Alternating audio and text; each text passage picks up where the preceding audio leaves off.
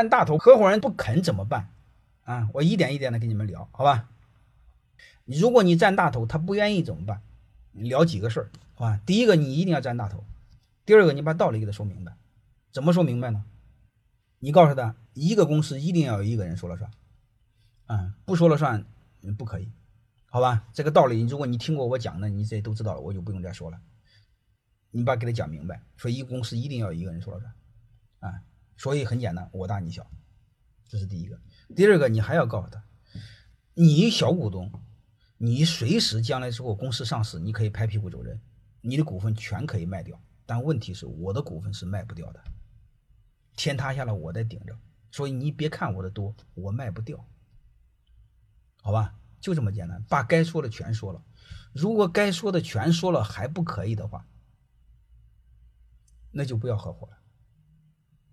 嗯，没什么可商量的，那就不要合伙了，好吧？就这一个事儿。还有一个呢，除非另外一个事儿，就是你不想上市，可以做特别约定。哎，你不想上市怎么约定呢？你说我们俩可以五十对五十，但投票时候呢，我一票顶两票，你一票顶一票，甚至我一票顶三票，能听明白了吗？就类似这个意思啊。你们就按这个套路来，好吧？